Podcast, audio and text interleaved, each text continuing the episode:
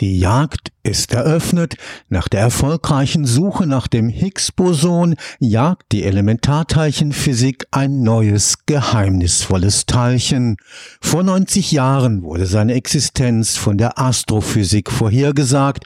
Bis heute aber ist ein experimenteller Nachweis nicht gelungen, denn die Teilchen der dunklen Materie sind unsichtbar. Ihre Existenz macht sich vor allem durch die Schwerkraft bemerkbar, die von ihnen ausgeht. Nach den Berechnungen der Astrophysik machen sie über 80 Prozent der gesamten Materie im Universum aus. Ohne dunkle Materie würden die Galaxien gewaltig ins Schleudern kommen. Mit Experimenten mit einer bisher unerreichten Empfindlichkeit versucht jetzt das deutsch-französische Laboratorium für dunkle Materie die rätselhaften Teilchen endlich nachzuweisen.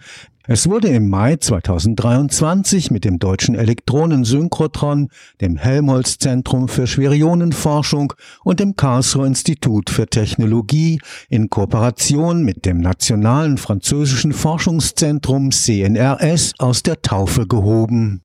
Es ging ja los mit Beobachtungen von Bewegungen von Galaxien in Galaxienhaufen. Der erste, der dieses Problem aufgestellt hat, war Fritz Zwicky, der den Chroma-Cluster betrachtet hatte und da beobachtet hat, dass die einzelnen Galaxien in diesem Haufen von Galaxien sich eigentlich mit einer Geschwindigkeit bewegen, die viel zu hoch ist, als dass sie durch die Gravitation der anderen Galaxien in diesem Haufen gehalten werden können. Und dementsprechend hat er einfach gesagt, okay, wenn das ein System ist, das eigentlich gebunden ist, das heißt stabil ist, dann müssen diese hohen Geschwindigkeiten kompensiert werden durch mehr Materie als die leuchtende. Und da hat er dann von dunkler Materie gesprochen. Und allein schon der Begriff dunkle Materie ist vielleicht auch schon irreführend. Ich sage oftmals, es wäre besser, von unsichtbarer Materie zu sprechen, statt von dunkler Materie. Aber das hat sich über 100 Jahre jetzt eingeprägt, dass wir von dunkler Materie sprechen. Das heißt, wir sehen dunkle Materie eigentlich über Effekte, die wir der Gravitation zuordnen. Dr. Klaus Eidel leitet die Forschungsgruppe Dunkle Materie und Neutrinos am Karlsruher Institut für Technologie. Vor genau 90 Jahren veröffentlichte der Schweizer Astrophysiker Fritz Zwicky seine Hypothese über eine unsichtbare Materieart, die nur über die Schwerkraft mit der sichtbaren Materie wechselwirkt. In den 60er Jahren war es die US-Astronomin Vera Rubin, die das ungelöste Rätsel der dunklen Materie wieder aufnahm. Seither wurden unterschiedliche Versuche des direkten Nachweises unternommen, bisher alle ohne Erfolg. Das heißt, wir nehmen ein bestimmtes theoretisches Modell an, das praktisch ein Teilchen vorhersagt, das die Eigenschaften der dunklen Materie erfüllt. Und in diesem physikalischen Modell haben dann diese neuartigen Teilchen bestimmte Eigenschaften, und dementsprechend kann ich dann ein Experiment äh, konfigurieren, um nach diesen Teilchen zu suchen. Das jetzt aus der Taufe gehobene deutsch-französische Laboratorium für dunkle Materie wird ganz unterschiedliche experimentelle Ansätze zum Nachweis verfolgen. Wir haben verschiedene Gruppen in Frankreich und in Deutschland, die an Experimenten und auch theoretischen Modellen zur dunklen Materie arbeiten. Und in diesem neuen Dark Matter Lab können wir im Prinzip Synergien schöpfen aus bereits bestehenden Kooperationen und die dann auch entsprechend erweitern.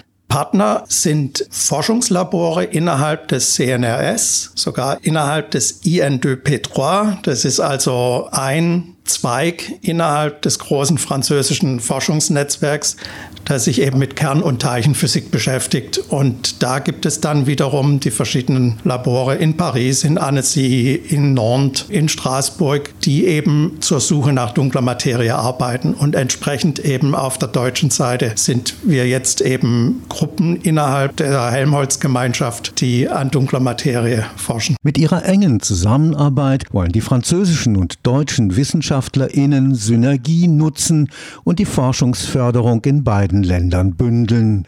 Denn die Versuche des Nachweises dunkler Materie sind aufwendig. Ein Beispiel ist der Bau eines neuartigen Detektors als deutsch-französischer Beitrag im Rahmen des internationalen Darwin-Experiments. Das Darwin-Experiment wird unter Tage in Untergrundlabors durchgeführt. Wir planen das Darwin-Experiment so wie jetzt auch das laufende Experiment sich im Gran Sasso Untergrundlabor in Italien befindet, auch das Darwin-Experiment dort aufzubauen. Wir können das nicht an normalen Laboren wie jetzt hier direkt am KIT aufbauen, einfach weil es abgeschirmt sein muss gegen kosmische Strahlung und dementsprechend an ganz speziellen Plätzen auf der Erde nur durchführbar ist. Das Darwin-Experiment geht von der Hypothese aus, dass die dunkle Materie aus relativ schweren Teilchen besteht, die uns auch auf der Erde überall umgeben.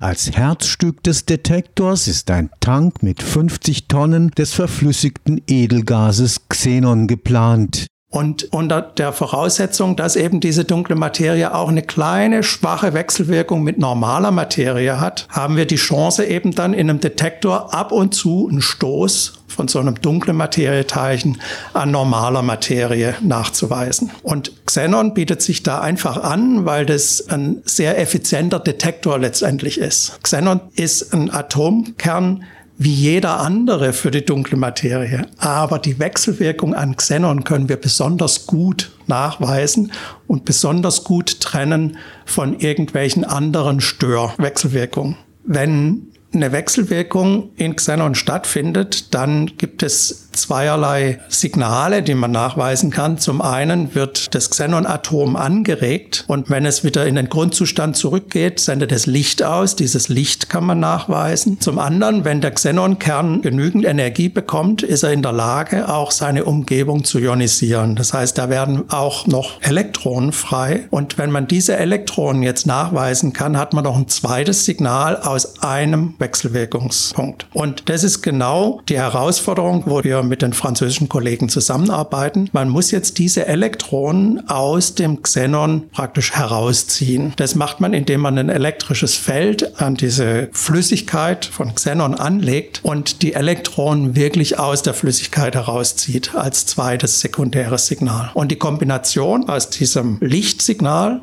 und dem Elektronensignal ist ganz charakteristisch und das können wir dann sehr gut ausnutzen, um zum Beispiel Radioaktivität, die aus der Umgebung kommt, zu separieren und als potenzielles dunkle Materie-Signal auszuschließen. Darwin wird die bisherigen Xenon-Experimente im unterirdischen Gran Sasso Versuchslabor mit einem größeren Xenon-Tank fortführen.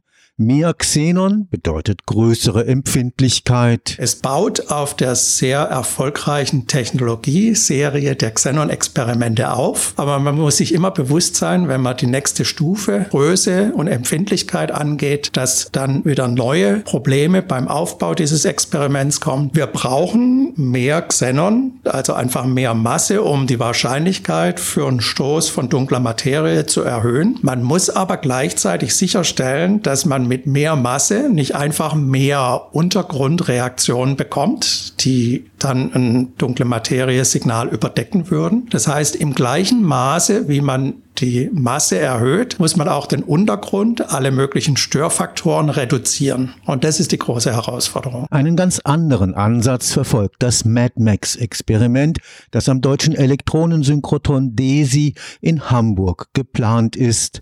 MadMax geht von der Hypothese aus, dass die dunkle Materieteilchen leichter als alle bisher bekannten Elementarteilchen sind.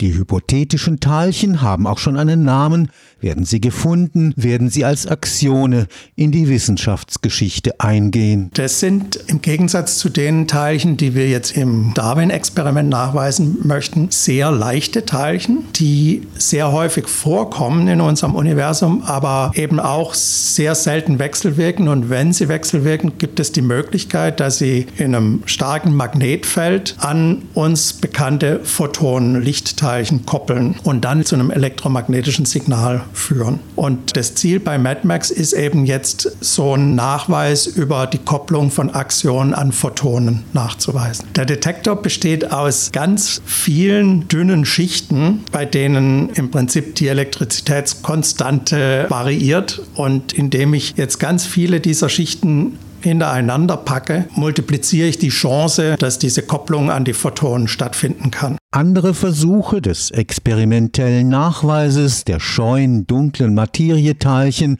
laufen am großen Teilchenbeschleuniger des CERN und über die Detektion von sogenannten Gravitations- oder Schwerkraftwellen, wie sie mit dem unterirdischen Einstein-Teleskop geplant sind. Gravitationswellen entstehen durch die Kollision schwarzer Löcher oder Supernova-Explosionen. Das heißt, indem Gravitationswellen die Raumzeit etwas verändern. Der Raum wird, je nachdem wie die Gravitationswelle ankommt, ein bisschen gestaucht bzw. etwas ausgedehnt. Und indem ich jetzt im Prinzip mit Laserlicht und Spiegeln diesen Raum zwischen zwei Spiegeln messe, sehe ich, ob sich an diesem Raum etwas ändert für eine kurze Zeit. Es sind extrem kleine Effekte, die auf subatomarer Skala stattfinden, diese Längenveränderungen. Zum einen können wir über Gravitationswellen Rückschlüsse ziehen auf Entwicklungen in unserem Weltall und damit im Prinzip auch was über die Kosmologie aussagen. Das ist der eine Ansatz. Der andere Ansatz ist, dass auch sogenannte primordiale schwarze Löcher die also sehr früh im Universum entstanden sind, durchaus ein Kandidat für dunkle Materie sein könnten. Wahrscheinlich nicht exklusiv, aber durchaus auch ein Kandidat sein kann. Und der Punkt ist jetzt dann, wenn ich Gravitationswellen nachweise von der Verschmelzung von zwei schwarzen Löchern, kann ich was über die Häufigkeit von schwarzen Löchern und ihre Größe aussagen und kommt damit eventuell auch der Frage näher, können schwarze Löcher, ich sag mal relativ kleine schwarze Löcher, auch einen Beitrag zur dunklen Materie liefern. Mit der Gründung des deutsch-französischen Laboratoriums für dunkle Materie geht die Jagd nach den Bestandteilen der rätselhaften Materieart in eine neue Runde. Niemand weiß, ob und wann dunkle Materie tatsächlich nachgewiesen werden kann. Sicher ist nur, der experimentelle Nachweis würde unsere Vorstellung von dem, was die Welt im Innersten zusammenhält, radikal verändern. Das Spannende ist, dass wir kein Teilchen im Standardmodell der Teilchenphysik kennen, das alle Eigenschaften erfüllt, die wir für die dunkle Materie brauchen. Das heißt, ein Nachweis eines dunklen Materieteilchens würde uns auch ganz neue Perspektiven für die Teilchenphysik liefern. Das wäre also wirklich, wie wir im Englischen sagen, Physics beyond the Standard Model, also wirklich was Neues. Deshalb ist es auch so spannend. Auf der einen Seite kommt diese Frage nach dunkler Materie aus der Kosmologie und der Astrophysik. Auf der anderen Seite ist klar, dass so ein dunkle Materieteilchen die Teilchenphysik massiv beeinflussen würde, weil wir dann ein neues Teilchen hätten, das wir bis jetzt im Standardmodell der Teilchenphysik nicht haben. Sollte der Nachweis dagegen langfristig und auf allen Ebenen nicht gelingen, müsste ein neues Kapitel in der Geschichte der Physik aufgeschlagen werden. Wir haben schon mal eine neue Ära der Gravitation mit der allgemeinen Relativitätstheorie gehabt, die praktisch die Newtonsche Gravitation weiterentwickelt hat. Man könnte sich vorstellen, dass auch die allgemeine Relativitätstheorie nicht der Weisheit letzter Schluss ist, sondern dass es da nochmal eine Weiterentwicklung gibt. Da wird auch viel daran gearbeitet, kann ich eine Gravitationstheorie aufstellen, bei der ich keine dunkle Materie brauche, sondern das aus rein gravitativen Effekten erklären kann, diese Phänomene, die wir sehen. Das ist aber bis heute nicht erfolgreich. Das heißt, wir haben keine Theorie, die uns die Gravitation beschreibt, ohne dunkle Materie zu benötigen. Stefan Fuchs, Karlsruhe Institut